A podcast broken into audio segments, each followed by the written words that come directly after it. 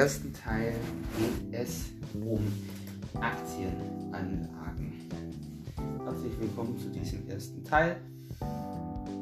Mögliche Interessen der Aktionäre und Risiken. Um zu verstehen, wie das mit den Aktien funktioniert, müssen wir uns die Grundlagen dazu anschauen. Die erste Fragestellung dazu lautet, welche Rechtsstellung hat der Aktieninhaber gegenüber dem Emittenten? Und das ist erstmal die Bereitstellung der Aktie. Und er hat insofern eine Rechtsstellung, dass ihm bei Auflösung der AG der Nennwert zusteht. Er hat das Recht, an der Hauptversammlung teilzunehmen und dort sein Stimmrecht auszuüben. Und er hat das Recht, in anderen Belangen äh, im Unternehmen teilzuhaben und natürlich erwirbt er einen Anteil des Unternehmens. Das ist bedeutend für den Anleger, denn ein Interesse kann natürlich unternehmenspolitische Partizipation sein. Das ist ein sehr wichtiger Punkt. Das bedeutet, der Anleger kann im Unternehmen Entscheidungen aktiv mitgestalten. Das ist natürlich ein Punkt, der sehr bedeutsam ist und die andere wichtige Motivation sind natürlich attraktive Aktien, Kursgewinne, Dividendenausschüttungen oder eben eine starke Verbundenheit mit dem Unternehmen oder der Glaube, dass dieses Unternehmen in der Zukunft gut wachsen wird. Für den Emittenten ist es natürlich bedeutsam, dass das Eigenkapital durch einen Börsengang relativ einfach erhöht werden kann. Es ist ein, eine gute Maßnahme zur Finanzierung. Volkswirtschaftlich sind Aktien auch sehr bedeutend. Die Aktienmärkte sind mittlerweile ein bedeutendes Wirtschaftssegment. Die Bewertung von Aktien ist sehr bedeutend für eine volkswirtschaftliche Gesamtleistung.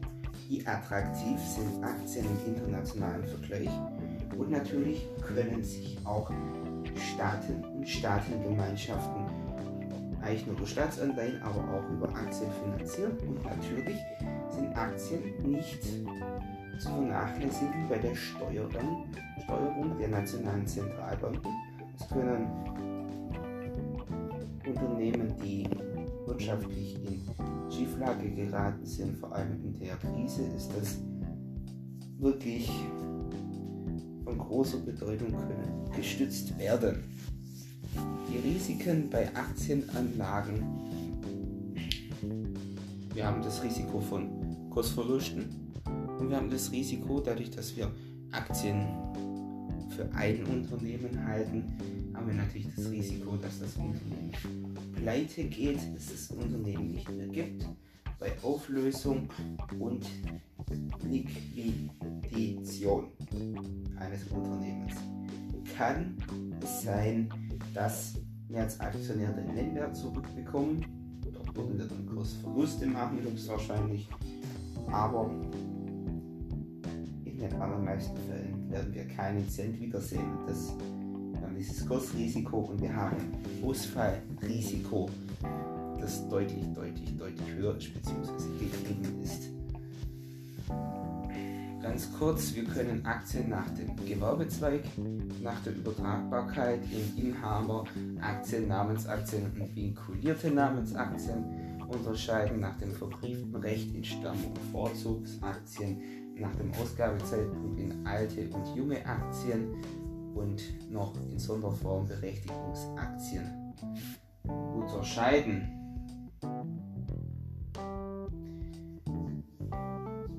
Das Ziel der Aktienanalyse ist, günstig bewertete Aktien mit Entwicklungspotenzial herauszufinden.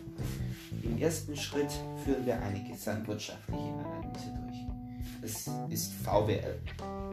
Wir schauen uns das BIP an, den IFO Geschäftsklimaindex für die Konjunkturerwartung, den Leitindex, die Steuerbelastung in der Volkswirtschaft, die Inflationsrate, die Wohlfahrt, die wirtschaftspolitischen Rahmenbedingungen, die sozialpolitischen Rahmenbedingungen, die umweltpolitischen Rahmenbedingungen und das Länder-Rating. Im zweiten Schritt führen wir eine Branche durch, eine Branchenanalyse. Wir schauen uns an, ist das Wachstum der Branche, das Branchenwachstum, ist die Auftragslage, was für technische Entwicklungen, Neuerungen, für Entwicklungspotenzial dieser Branche gibt es allgemein. Und dann machen wir eine Unternehmensanalyse. Wir schauen uns die Bilanz, die GV-Haltung und den Lagebericht an. Wir schauen, wie ist die Aktie geratet. Wir schauen vielleicht auch auf den Nachhaltigkeitsbericht und wir schauen an Unternehmensberichte, wie ist das Management, wie ist die Aktionärsstruktur, welche Stellung, hat das Unternehmen im Markt, besteht vielleicht eine Marktführerschaft? Können auch den Markt analysieren, was für eine Marktform haben wir, was gibt es für Abmachungen mit anderen Unternehmen und wie sehen gerade die Umsätze, die Gewinnlage aus. Und nicht zuletzt ist natürlich die Kennzifferanalyse von großer Bedeutung. Hierzu können wir einmal die technische Analyse durchführen. Das Ziel ist eben den geeigneten Kauf- und Verkaufszeitpunkt herauszufinden. Hierbei sind alle Kurse abgebildet, alle Faktoren abgebildet, die den Kurs beeinflussen können und deshalb reflektieren wir die Marktentwicklung und dieser Technik liegt zugrunde. Es gibt gewisse Trends, die sich so lange fortsetzen, bis es ein Signal zu einer Trendumkehr, einer Trendänderung gibt und es gibt eben ein Kursverlaufsmuster, das sich wiederholt. Die Charts sind die Aktienkurse dargestellt über einen bestimmten Zeitraum in optisch leicht überschaubaren Diagrammen. Hierbei versuchen wir anhand vergangener Kursverläufe die zukünftige Kursentwicklung quasi zu prognostizieren und Dadurch können wir eben kurzfristige Trendbewegungen antizipieren, indem wir wiederkehrende Formationen herauslesen. Und besonders wichtig sind hier eben die Unterstützungs- und Widerstandslinien. Wenn diese Unterstützungs- und Widerstandslinien eben durchbrochen sind, äh, ist das ein Zeichen für eine neue Trendbewegung. Hierbei verwendet man geometrische Formen Einmal die Wimpelformation. Das sind einfach. Und das ist wie eben so ein Wimpel aussieht, wie so eine dreieckige Fahne, dann wie ein Keil, das ist quasi ein liegendes rechteckiges Dreieck. Wir haben eine Rechteckformation, das sind zwei parallele Linien parallel zur X-Achse, in dessen Rahmen wir uns bewegen. Und dann haben wir noch die Kopf-Schulter-Formation. Beim Rechteck haben wir eine untere Gerade als Unterstützungslinie und eine obere Gerade als Widerstandslinie. Mit Durchbrechung nach unten oder oben stellen wir eine Kursänderung fest. Die Wimpel- oder Keilformation soll die Aktienkursentwicklung vom Trend bestätigen das macht man oft nach einem starken Kursanstieg oder Kursrückgang bei hohen Umsätzen an der Börse. Und die Kopf-Schulter-Formation, wir haben eine Schulter, dann geht nach oben zum Kopf, dann geht es wieder runter zur Schulter. Das zeigt uns eine eindeutige Trendwende an. Und wenn wir uns quasi den menschlichen Nacken vorstellen als Linie etwas unterhalb der Schulter und wenn diese Nackenlinie unterschritten ist, dann geht es nach unten, dann verlassen wir dieses Segment, dann gehen wir erstmal nach unten und dann ist das ein ganz klares Verkaufssignal. Nun, besonders wichtig ist für uns aber die Fundamentalanalyse und hierbei haben wir einen Einstiegsfall. Herr Mayer möchte in Aktien investieren und er hat gelesen, dass der DAX den letzten 15 Jahren einen Renditedurchschnitt von 7% erzielt hat und deshalb will er 100.000, 10.000 Euro auf seinem Tagesgeldkonto in DAX Aktien mit einem Anlagehorizont von 10 Jahren anlegen. Er möchte entweder in Daimler oder BMW investieren, weil er der Meinung ist, dass sich der Elektrofahrzeugemarkt in den nächsten Jahren, in den nächsten 10 Jahren beispielsweise rasant entwickeln wird. Dazu haben wir vier Kennzahlen. Wir haben die Dividendenrendite. Hierbei nehmen wir die Bardividende mal 100 und teilen durch den Börsenkurs der Aktien, dann haben wir eine Dividendenrendite in Prozent.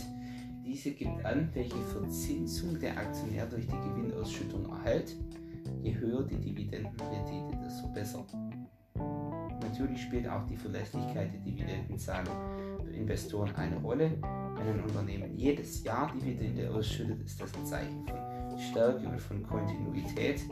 Das bedeutet, dass das Geschäftsmodell funktioniert und das Geld verlässlich fließt. Je höher die Dividendenrendite ist, umso besser ist das natürlich. Natürlich ist es aber auch so, dass an dieser Kennzahl Kritik zu üben ist. Kennzahl bezieht sich auf den zuletzt ausgeschütteten Gewinn. Wir können nicht in die Zukunft schauen, wie ist die Dividende in der Zukunft. Wir müssen immer den Zeitablauf betrachten, wie kontinuierlich wurde die Dividende ausgeschüttet.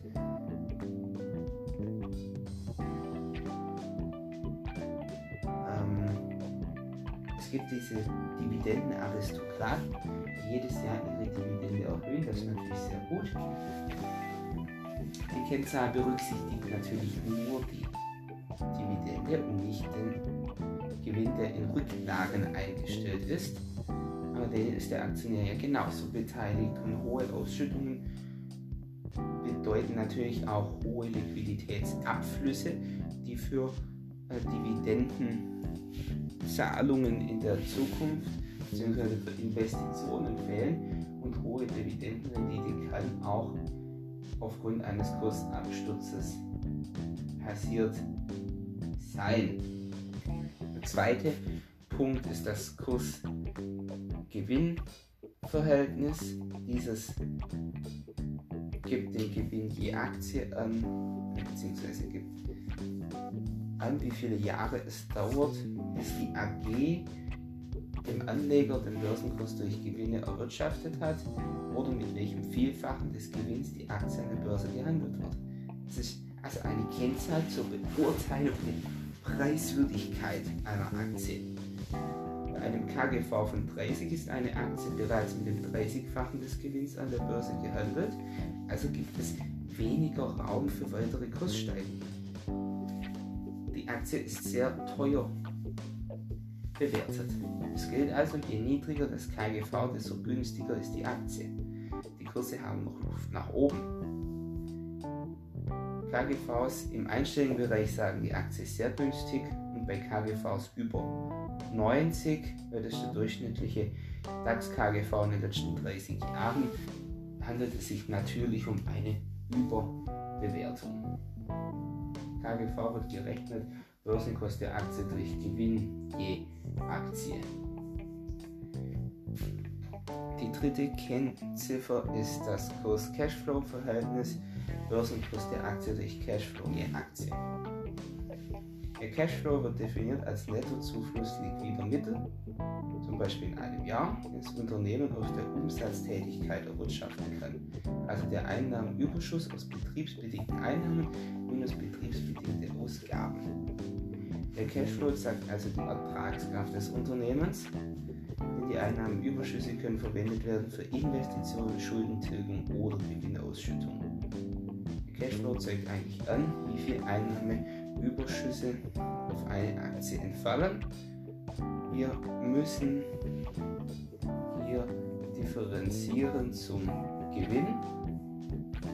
Ähm, wir schauen einfach Gewinn je Aktie, wie viel Gewinn entfällt auf eine Aktie unabhängig von der Ausschüttungspolitik.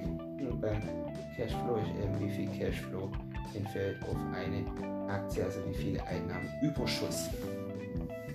Und das Kosten-Cashflow-Verhältnis zeigt dann eben an, wie lange es dauert, beziehungsweise mit welchem Vielfachen des Cashflows die Aktie an der Börse gehandelt wird. Wir können also ablesen, ob der Börsenkurs im Vergleich zur Ertragskraft der Aktie günstig oder bereits teuer ist. Wenn eine Aktie beispielsweise bei einem KCV von 25 ist, haben wir 25-fache des Cashflows, dann ist sie teuer bewertet. Also je niedriger das Kurs-Cashflow-Verhältnis, desto günstiger ist die Aktie.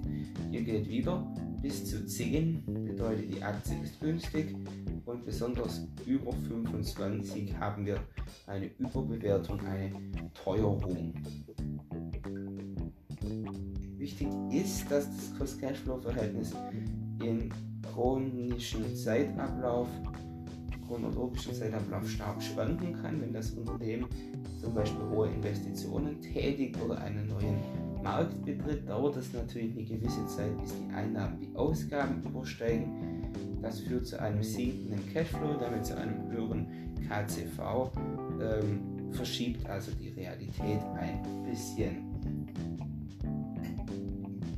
KCV ist also Börsenkurs durch Cashflow.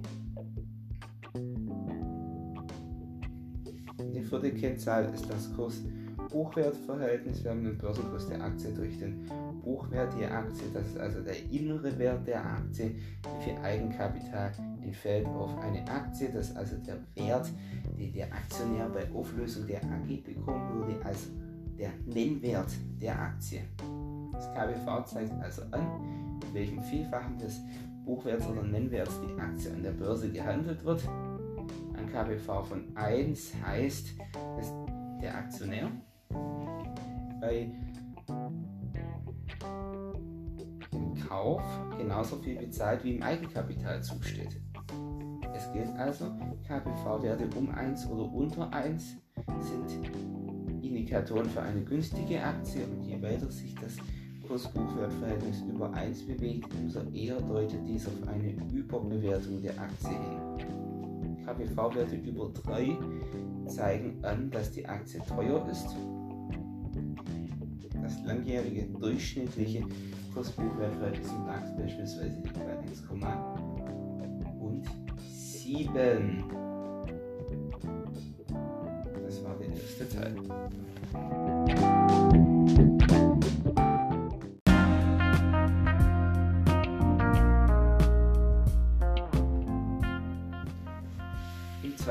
Teil geht es um kursbeeinflussende Faktoren Angebot und Nachfrage an der Börse werden durch eine Vielzahl von Einflüssen bestimmt und natürlich auch beeinflusst. Diese Einflüsse stehen nicht nur im Einfluss auf die Effektenbörse, sondern auch in einer Wechselbeziehung zueinander.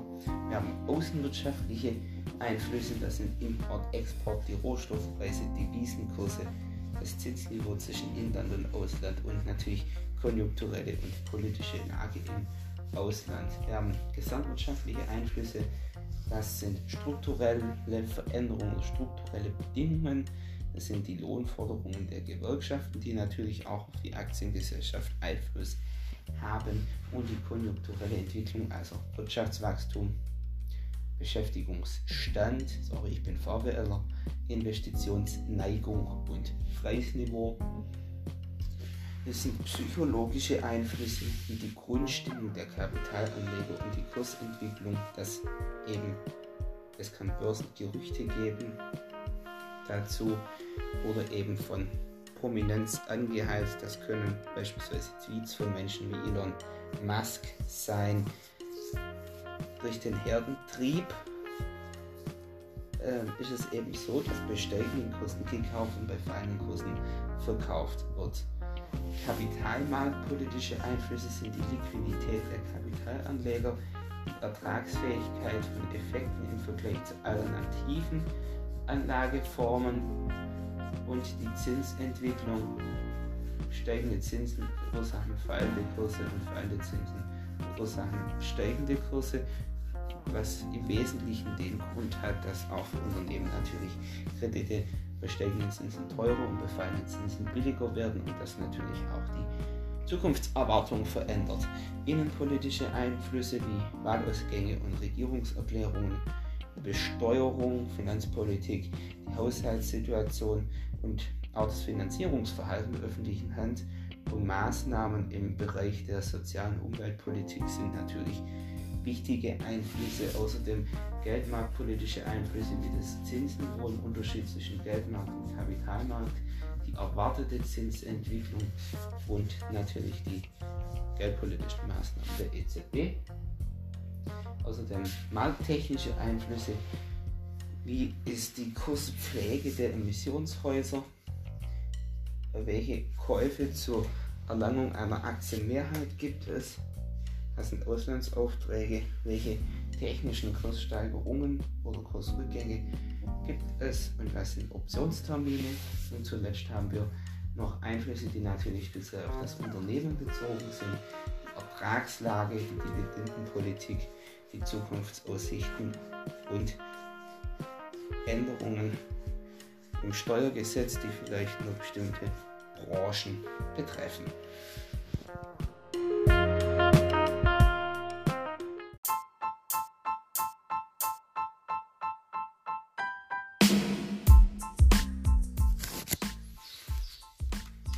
Und los geht es mit dem dritten Teil der Erteilung von Wertpapieraufträgen. Wir wollen ein bestimmtes Wertpapier kaufen oder verkaufen. Das können wir persönlich, online, telefonisch oder SMS, E-Mail oder Videochat auf dem elektronischen Wege machen. Hierbei bilden die Sonderbedingungen für Wertpapiergeschäfte die Grundlage des Auftrags. Das ist die Vereinbarung mit der Bank, dem Finanzdienstleister. Hierbei können wir beim Kauf und Verkauf Limite angeben. Preislich unlimitiert für den Kauf billigst und für den Verkauf bestens.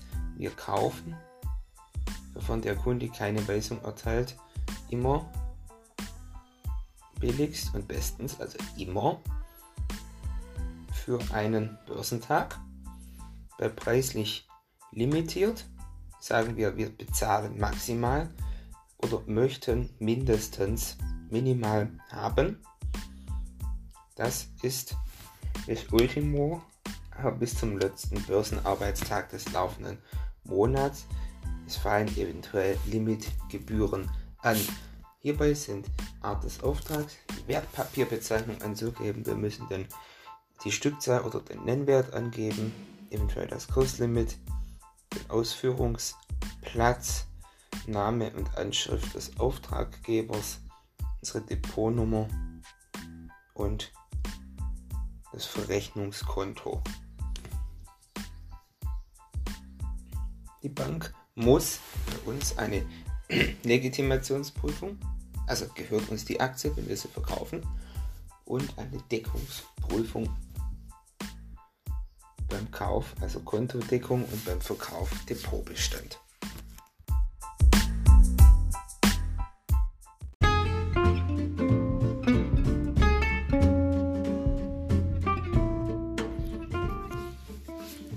Vierten Teil geht es um die Orderarten in Xetra. Wir schauen uns hier besonders Stop Order an. Wir können differenzieren nach der Gültigkeit der Order. Es gibt Good for Day, das ist für, nur für einen Tag. Good Till Date, das ist bis zu einem bestimmten Datum. Und es gibt Till Cancelled, das geht dann eben bis zur Rücknahme der Order. Wir haben die Stop Limit Order. Das bedeutet, wenn der Börsenpreis eine angegebene Grenze über- oder unterschreitet, wird der Auftrag mit einem Limit eingestellt. Mit einer bestimmten Zahl, Menge, die man kaufen möchte. Und einer Stop Market Order wird eine nicht limitierte Order eingestellt, wenn der Börsenpreis eine angegebene Grenze über oder unterschreitet. Hierbei gibt es Stop-Loss-Aufträge, das heißt, das sind Verkaufsaufträge, die bestens ausgeführt werden, sobald das Limit unterschreitet wird. Und die Stop-Buy-Aufträge sind Kaufaufträge, die billigst ausgeführt werden, sobald das Limit überschritten wird. Die Ausführungsarten der Order können wir in fünf Klassen einteilen. In Auction Only, also nur im Auktionshandel, in Opening Auction Only, also nur bei einer Eröffnungsauktion, Closing Auction Only, nur in der Schlussauktion, Fill or Kill, also kann die Order nicht vollständig ausgeführt werden, verfällt die Order or Immediate or Cancel, die Order ist sofort vollständig oder teilweise auszuführen dann erlisst sie. Aus welchem Grund ist es sinnvoll, ein Verkaufslimit anzugeben? Verkaufslimits sind besonders dann sinnvoll, wenn sie nicht beobachtet werden wollen, weil sie ein Stück weit automatisiert läuft. Der fortlaufende Handel schließt sich an die Auktion an. Es gibt ein offenes Orderbuch, das heißt, es stehen alle Kaufen Verkaufsangebote da und diese werden dann, wenn sie sich treffen, sprich den gleichen Preis erzielen, werden sie dann wie beim vollkommenen Polypol ausgeführt. Jede neue Order wird zum Fort dann quasi geprüft, ob es eine Ausführbarkeit gibt. Deshalb sind auch Teilausführungen möglich. Wenn keine sofortige Ausführung möglich ist, dann bleibt der Auftrag im Orderbuch stehen. Wir können nach zwei Prioritäten unterteilen. Die primäre Priorität ist die Preispriorität. Das heißt, unlimitierte Orders haben Vorrang. Ein Billigst-Order wird mit der niedrigst limitierten Verkaufsorder gematcht. Eine Bestens-Order mit der am höchsten limitierten Kauforder. Und danach haben das höchste Kauflimit und das niedrigste Verkaufslimit Vorrang. Bei unlimitierten Orders und bei gleichen Limits hat die Zeit Priorität maßgebende Funktion. Beispiel, wir haben eine folgende Orderlage. Auf der Kauforder haben wir 100 Stück zu 56 Euro, 200 Stück zu 55,50 Euro, 200 Stück zu 55 Euro, 250 Stück zu 54,50 Euro, 300 Stück zu 54 Euro, 100 Stück zu 53,50 Euro, 400 Stück zu 53 Euro und 350 Stück zu 52,50 Euro. Bei der Verkaufsorder haben wir 200 Stück für 56,50 Euro, für 57 Euro 250 Stück, für 57 Euro 50, 500 Stück für 58 Euro, 350 Stück für 58 Euro 50, 100 Stück für 59 Euro, 250 Stück für 59 Euro 50, 400 Stück und für 60 Euro 150 Stück. Die Kölnbank gibt nun eine Kauforder für 300 Stück mit Limit von 56,50 Euro in das System ein. Deshalb kommt ein Verkauf von 200 Aktien zu 56,50 Euro zustande. Die Kölnbank kauft 200 Stück für 56,50 Euro. Also bleiben 100 restliche Kauforder der Kölnbank im Orderbuch stehen. So sieht dann die neue Orderlage aus. Nun möchte die Rheinbank bestens kaufen, äh, verkaufen. Also, die Geschäftslage sieht folgendermaßen aus. 100 Stück der Rheinbank an die Kölnbank zu 56 Euro. 60 100 Stück zu 56 Euro von der Rheinbank an. Den Bit oben mit 100 Stück und 200 Stück von der Reihenbank an den Bit mit 250 Stück zu 55 Euro. 50 die Reihenbank erhält drei separate Abrechnungen und beim Kaufwunsch zu 55,50 Euro bleiben 50 Stück im Orderbuch stehen. Das Matching eines Geschäfts wird automatisch in eine elektronische Schnittstelle in der Börsengeschäftsabwicklung weitergeleitet und hier werden die Abwicklungsdaten weiter verarbeitet und die erforderliche Dokumentation erstellt. Diese Dokumentation die, ist die Grundlage für die Kundenabrechnung, für die Erfüllung der Meldepflicht an die BaFin spätestens einen Tag nach Geschäftsabschluss und für die Erstellung der Lieferlisten zur späteren Erfüllung der Geschäfte. Eine weitere Übungsaufgabe zur Preisbildung an der Börse. Nicole Stelter kauft Ratio Tech Aktien im Xetra-Handel. Sie ist von einer positiven Kursentwicklung der Ratio Tech Aktien überzeugt. Am Freitag, 10.10.2022 vor Börsenbeginn erteilt sie der Merkur Bank folgende Effekten Order 200 Stück zu einem Limit von 24,70 Euro. Der Auftrag soll im fortlaufenden Xetra-Handel ausgeführt werden. Werden Kaufangebote von 24,40 Euro absteigend und Verkaufsangebote von 54, 24,50 Euro aufsteigend. Jetzt 200 Stück kaufen.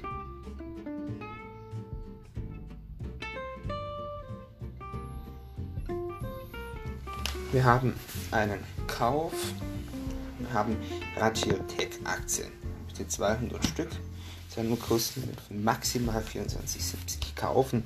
Am Börsenplatz müssen gegebenenfalls noch die Gültigkeit der Order, Name und Anschrift auf jeden Fall und die Depotnummer und das Rechnungskonto gut schreiben und das Ganze läuft bis Ultimo, also bis zum 31.10.2022.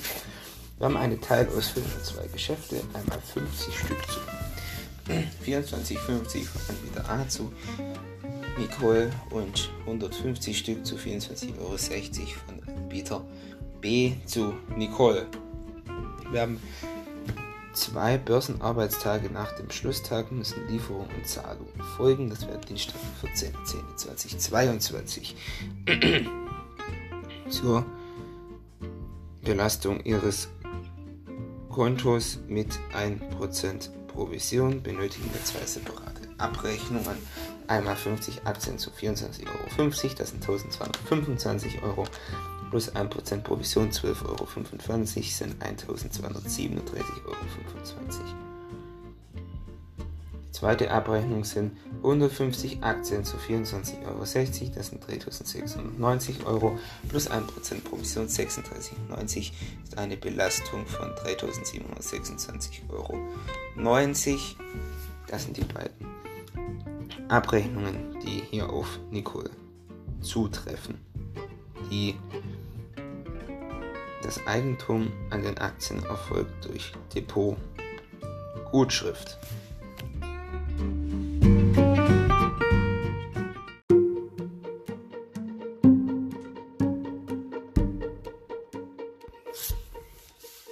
Herzlich willkommen zum sechsten Teil. Es geht um Börsengeschäfte. Grundsätzlich müssen wir nach Wertpapiervorschriften und Zulassungen unterscheiden, und zwar Zulassung zum regulierten Markt nach dem Börsengesetz oder zum Freiverkehr Open Market.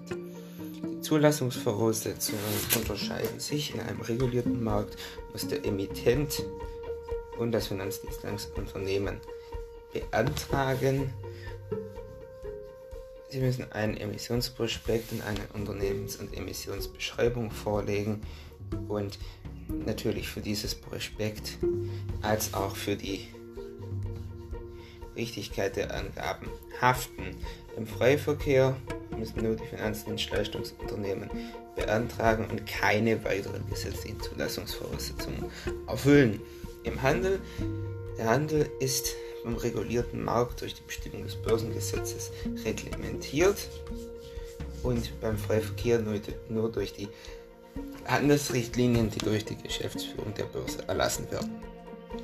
Bei den Publizitätsvorschriften kann die Geschäftsführung im regulierten Markt verlangen, dass der Emittent Auskünfte veröffentlicht, wenn dies das Publikum schützen soll oder für einen ordnungsgemäßen Börsenhandel von Bedeutung ist. Beim Open Market gibt es keine gesetzlichen Publizitätsvorschriften. Auf der Grundlage dieser Mindestanforderungen gesetzlich kann die Börsenordnung natürlich für Teilbereiche ergänzende Vorschriften, zum Beispiel für weitere Unterrichtungspflichten, erlassen. Im regulierten Markt haben wir den Prime Standard und den General Standard. Unternehmen, die im Prime Standard gelistet sind, sind zu hoher Transparenz verpflichtet die internationalen Anforderungen entspricht. Das bedeutet Quartalsberichte nach Vorgaben der Börsenordnung, Jahresabschluss nach internationalen Rechnungslegungsstandards EFRS oder USG eine Analysten Analystenkonferenz pro Jahr, ein Unternehmenskalender und für wichtige Meldungen Ad-Hoc-Mitteilungen in englischer Sprache. Im General Standard gelten die gesetzlichen Mindestanforderungen. Das bedeutet ein Jahres- und Halbjahresbericht und Ad-Hoc-Mitteilung in deutscher Sprache. Dieses Marktsegment ist natürlich vor allem besser geeignet für kleinere und mittlere Unternehmen, die überwiegend nationale Investoren ansprechen, weil es eben niedrigere Kosten verursacht. Der CDAX bildet den General und Prime Standard ab. Prime Standard haben wir oben den DAX, das sind die oberen 30 Aktien, das wären 40. Und dann haben wir den MDAX und den SDAX, das sind nochmal zusammen 130, 120 Aktien und diese bilden zusammen auch den Tech DAX. Umsatzschwächere Werte werden im Xetra-Handel von Designated Sponsors betreut, das kein Kredit- und Finanzleistungsunternehmen, zum Börsenhandel zugelassen wird und stellt auf Anfrage oder eigene Initiative Geld- und Briefkurse aus, die verbindlich sind, zu denen er eben bereit ist, Aktien zu kaufen und zu verkaufen. Dazu, dadurch gewährleistet man im marktgerechten Kurshandel der Aktie jederzeit. Der Designated Sponsor analysiert fortlaufend das Unternehmen das inkludiert auch die Veröffentlichung von Research-Berichten. Er vertreibt die Aktien aktiv, auch an institutionelle, aber auch an private Anleger im Ausland und er berät das Unternehmen zum Beispiel bei der Durchführung von Abversammlungen oder für die Ad-Hoc-Publizität und für Quartalsberichte.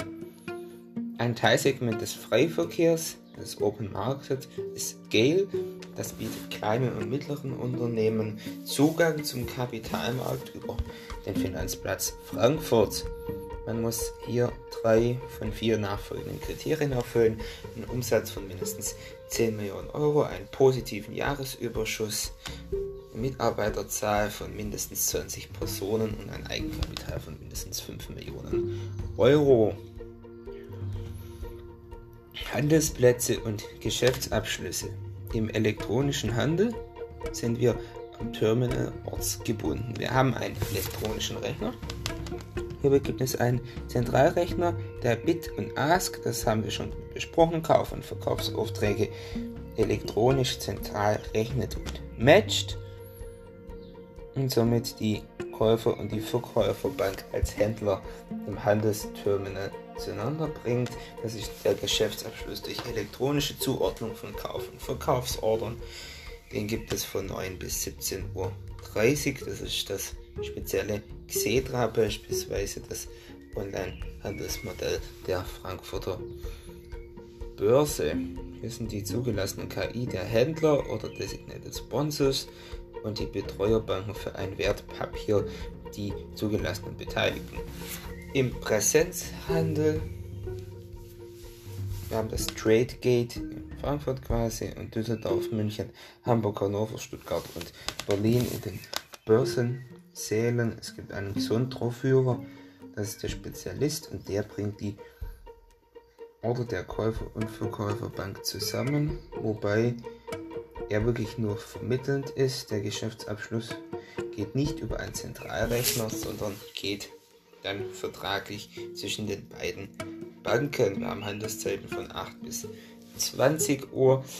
Der Spezialist ist Angestellter eines Wertpapierhandelsunternehmens. Bei der Auftragsabwicklung lässt sich sagen, der Kunde A gibt über seine Bank eine Order, zum Beispiel zum Kauf. Das Verpflichtungsgeschäft des, des Kaufvertrags, also Einigung über Art, Menge und Preis, findet immer an der Börse statt. Und um zusammenzukommen, muss natürlich auch eine Verkaufsorder bestehen, das dann von Kunde B über seine Bank. Wir haben ein Erfüllungsgeschäft, also Lieferung und Zahlung mit Einigung und Übergabe. Das geschieht außerhalb der Börse. Und wir haben hier die Clearstream Banking AG, das ist die einzige Wertpapiersammelbank in Deutschland.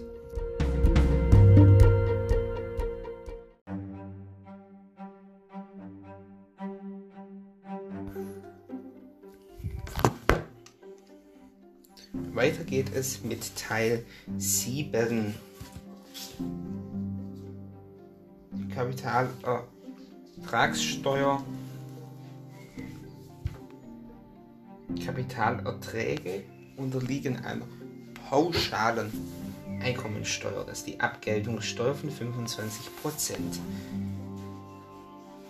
Die auszuzahlenden Stellen, also die Banken, Kreditinstitute von den Kapitalerträgen führen die Kapitalertragssteuer von 25% zuzüglich Solidaritätszuschlag und Kirchensteuer an das Finanzamt ab.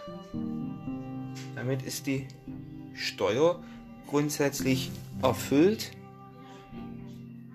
also abgegolten. Die Kapitalertragssteuer wird von der inländischen auszahlenden Stelle, also im Kreditinstitut, bei der Gutschrift einbehalten und anonym, also ohne Namensnennung, und das Bundeszentralamt für Steuern abgeführt. Kapitalsteuerpflichtig sind Zinsen aus Kontoguthaben mit festverzinslichen Wertpapieren, Dividenden, Ausschüttungen, Erträge aus Zertifikaten, Veräußerungsgewinne, Stillhalterprämien bei Optionsgeschäften, Erträge aus Lebensversicherung und Zahlungsgewinne. Hierbei gilt das Zuflussprinzip. Kapitalerträge sind zu versteuern, wenn sie dem Anleger zufließen.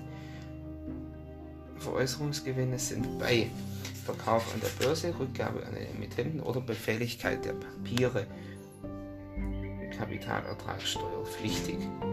Sparerpauschbetrag und Freistellungsauftrag. Wir haben einen Sparpauschbetrag von 801 Euro für Alleinstehende und für 1602 Euro für zusammenveranlagte Ehemänner. Somit ist der Abzug von Werbungskosten nicht möglich. Wir haben ein Veranlagungswahlrecht. Es besteht keine Pflicht zur Angabe in der Einkommensteuererklärung. Und somit kann man es angeben und es zum persönlichen Einkommensteuersatz versteuern.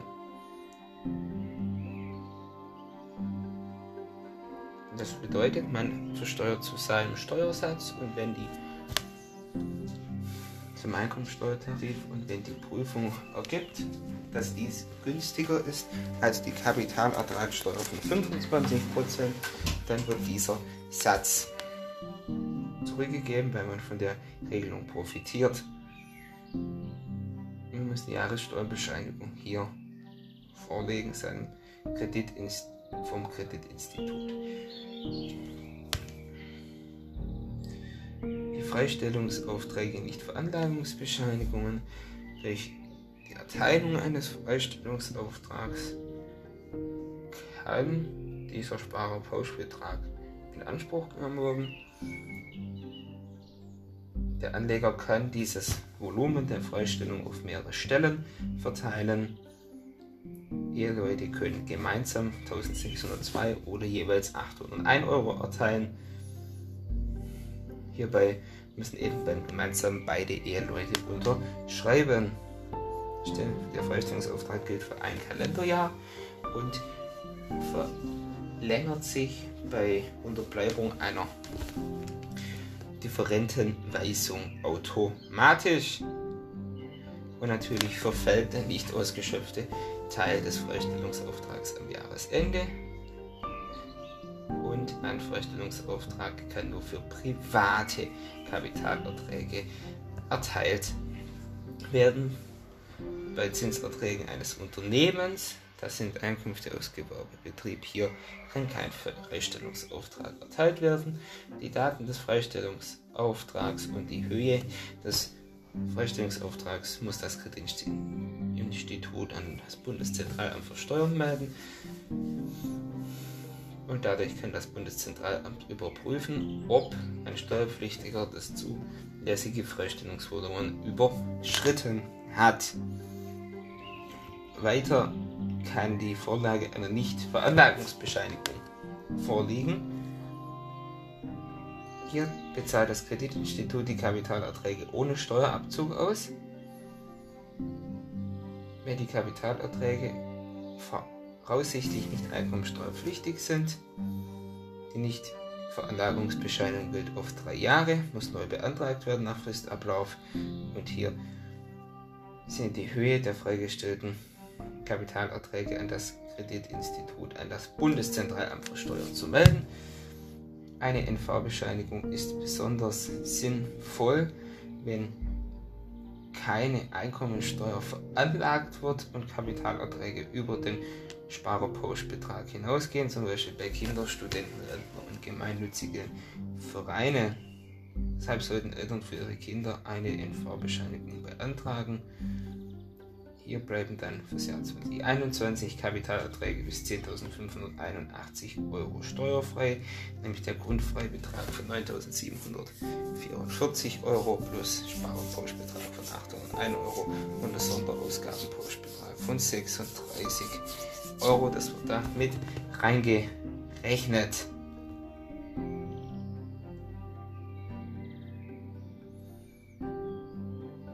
Aufgaben zur Berechnung. Aufgaben bekommen. Dort sollte alles da sein. Aufgabe 1. Ein lediger Anleger aus Schwäbisch Gmünd, nicht kirchensteuerpflichtig, erhält 2020 550 Euro Zinsen.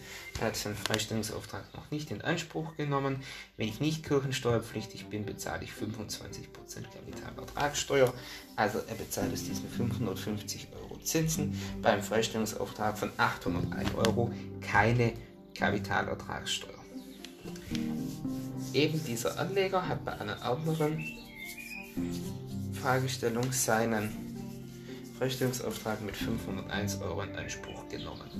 Das bedeutet, es bleiben noch 300 Euro im Freistellungsauftrag übrig. Es sind 300 Euro nicht steuerpflichtig bzw. fallen nicht in das Steuervolumen rein. Das heißt, es gibt noch ein Volumen von 250 Euro, welches versteuert werden muss. Das sind dann 62,50 Euro Kapitalertragssteuer und 3,43 Euro Solidaritätszuschlag. Wir kommen auf 65,93 Euro, die hier abgezogen werden. Das heißt, wir haben am Ende noch 84, 184 Euro 7, also noch 484 Euro und 7 Cent. Ein kirchensteuerpflichtiger Anleger aus Aalen erhält 2020 3,25 Euro Dividende pro Daimler-Aktie. Er hat 500 Aktien in seinem Bestand und seinen Freistellungsauftrag bereits vollständig ausgeschöpft. Er hat Aktiengewinne, Dividendengewinne gehabt aus in Höhe von 1625 Euro und er bezahlt 24,51 Prozent Kapitalertragssteuer. Wer wissen möchte, wie diese 24,51% zusammenkommen, hört gerne meinen Ergänzungspodcast zum Steuerwesen, Besonderheiten der Kapitalertragssteuer. Es gibt keinen Pauschbetrag mehr, keinen Freistellungsauftrag.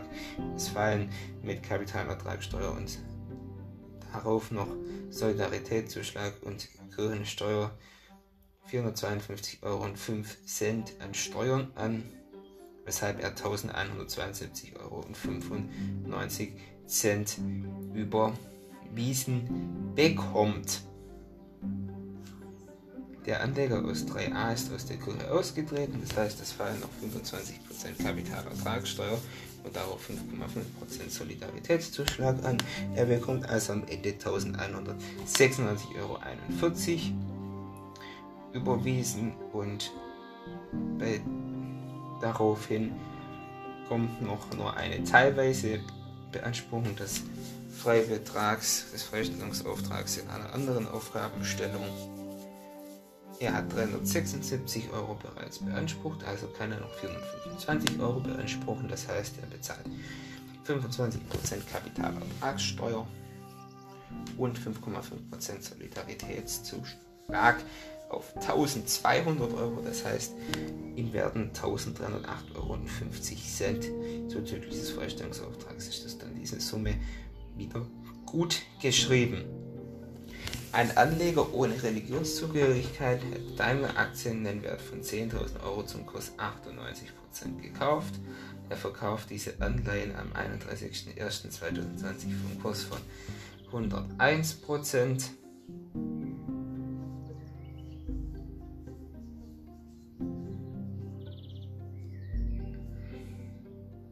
Er hat einen Nennwert von 10.000 Euro, dessen einmal 9800 bei 98% und bei 101% sind das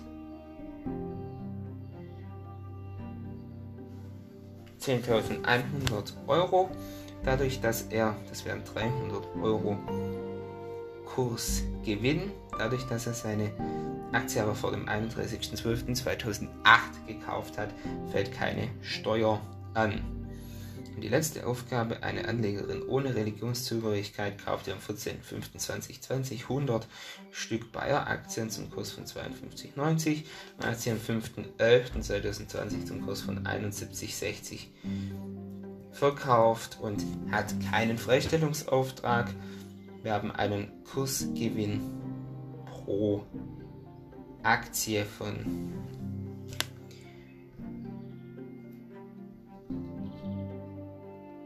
von etwas weniger als 20 Euro, von 18,70 Euro. Das gibt 100 Aktien 1870.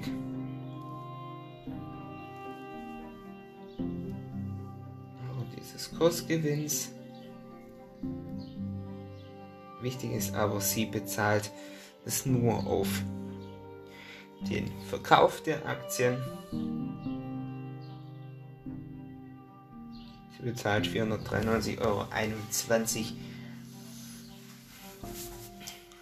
bezahlt sie Kapitalertragssteuer und Solidaritätszuschlag und diesen Betrag müssen wir jetzt von den 7.160, also von den Verkaufserlösen abziehen, dass die ja den ganzen Betrag und nicht nur den Gewinn von der Bank gut geschrieben bekommt und dann bekommt sie eben 6.666 Euro und 79 Cent von der Bank überwiesen.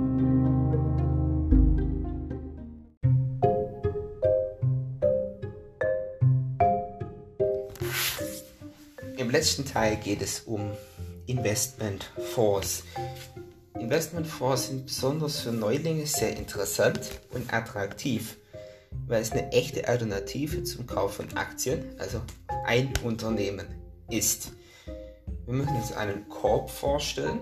Dieser Korb ist mit dem Geld von zahlreichen Anlegern gefüllt, mit dem Investitionen in verschiedene Vermögenswerte, zum Beispiel Aktien, aber auch Renten und Anleihen möglich sind. Darum kümmert sich der Fondsmanager. Der schaut abhängig von Anlagerichtlinien nach gewinnbringenden und sicheren Formen von Geldanlagen. Das sind aktiv gemanagte Fonds. Die Manager dürfen dabei aber nicht zu viel Risiko eingehen und sind natürlich an gesetzliche Vorschriften und an die Anlagerichtlinien des Fonds gebunden. Das Prinzip von seinem Investmentfonds beruht also auf einer breiten Streuung des Risikos, indem wir in viele verschiedene Anlagen investieren. Hierbei existieren offene und geschlossene Fonds. Offene Fonds sind von, werden von Kapitalgesellschaften angeboten, sogenannte Vorgesellschaften. Und ein Fondsmanager tut diese Fonds verwalten und investiert das gesammelte Geld. Das Geld gehört also zum Sondervermögen der Gesellschaft und fließt nicht in die Insolvenzmasse ein. Und somit sind Investmentfonds immer von Unternehmenspleiten geschützt. Anders als beim direkten Kauf von Aktien werden die Anleger keine Mitinhaber oder Anteilseigner der Kapitalgesellschaft und natürlich auch nicht von den Unternehmen, von denen Aktien im Fonds äh, eingekauft werden. Es entsteht auch kein Schuldverhältnis zwischen Anleger und Kapitalgesellschaft. Die Anleger haben also einen Teil am Sondervermögen. Dies wird durch den Fonds dargestellt und von der Gesellschaft treuhänderisch verwaltet.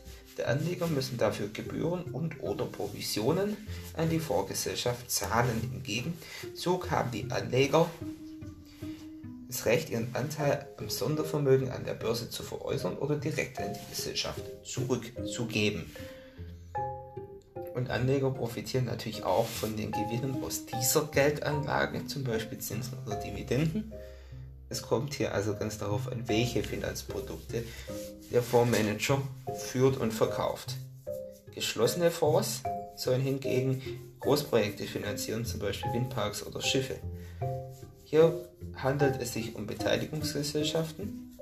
Die Anleger werden also zu Anteilseignern. Im Gegensatz zu offenen Fonds besteht nicht im Nachhinein, nicht während der gesamten Existenz des Fonds, diesen zu erwerben. Es kann nur im, geschloss, im geschlossenen Fonds kann nur im Vorhinein partizipiert, partizipiert werden. Bei geschlossenen Fonds ist also ein Erwerb von Anteilen nur während einer Verkaufsfrist möglich und der Verkauf von Anleihen während der Projektzeit gestaltet sich schwierig, meist ist er nicht zugelassen. Schauen wir uns noch die ETFs an. Steht für Exchange Traded Funds. Die gehören zum Investmentfonds, müssen aber getrennt betrachtet werden.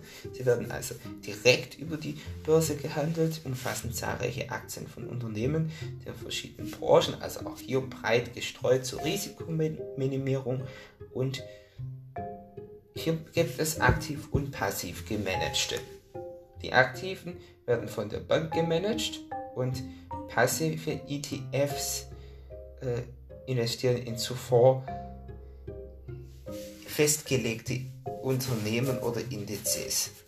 Die passiven sind also deutlich günstiger und die Provisionen fallen, zu zahlenden Provisionen fallen viel geringer aus. Aber sie sind bis zu vier Fünftel günstiger.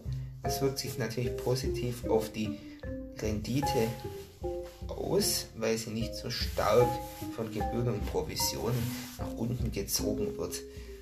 Es kann natürlich fortlaufend an der Börse gehandelt werden. Ein kleiner Nachteil ist natürlich, es ist passiv gemanagt und kann nicht so gut auf äh, Strukturänderungen und auf Trends reagieren wie ein aktiv gemanagter Fonds. Deshalb muss man zwischen Kostengünstigkeit und wirklichen hohen Renditechancen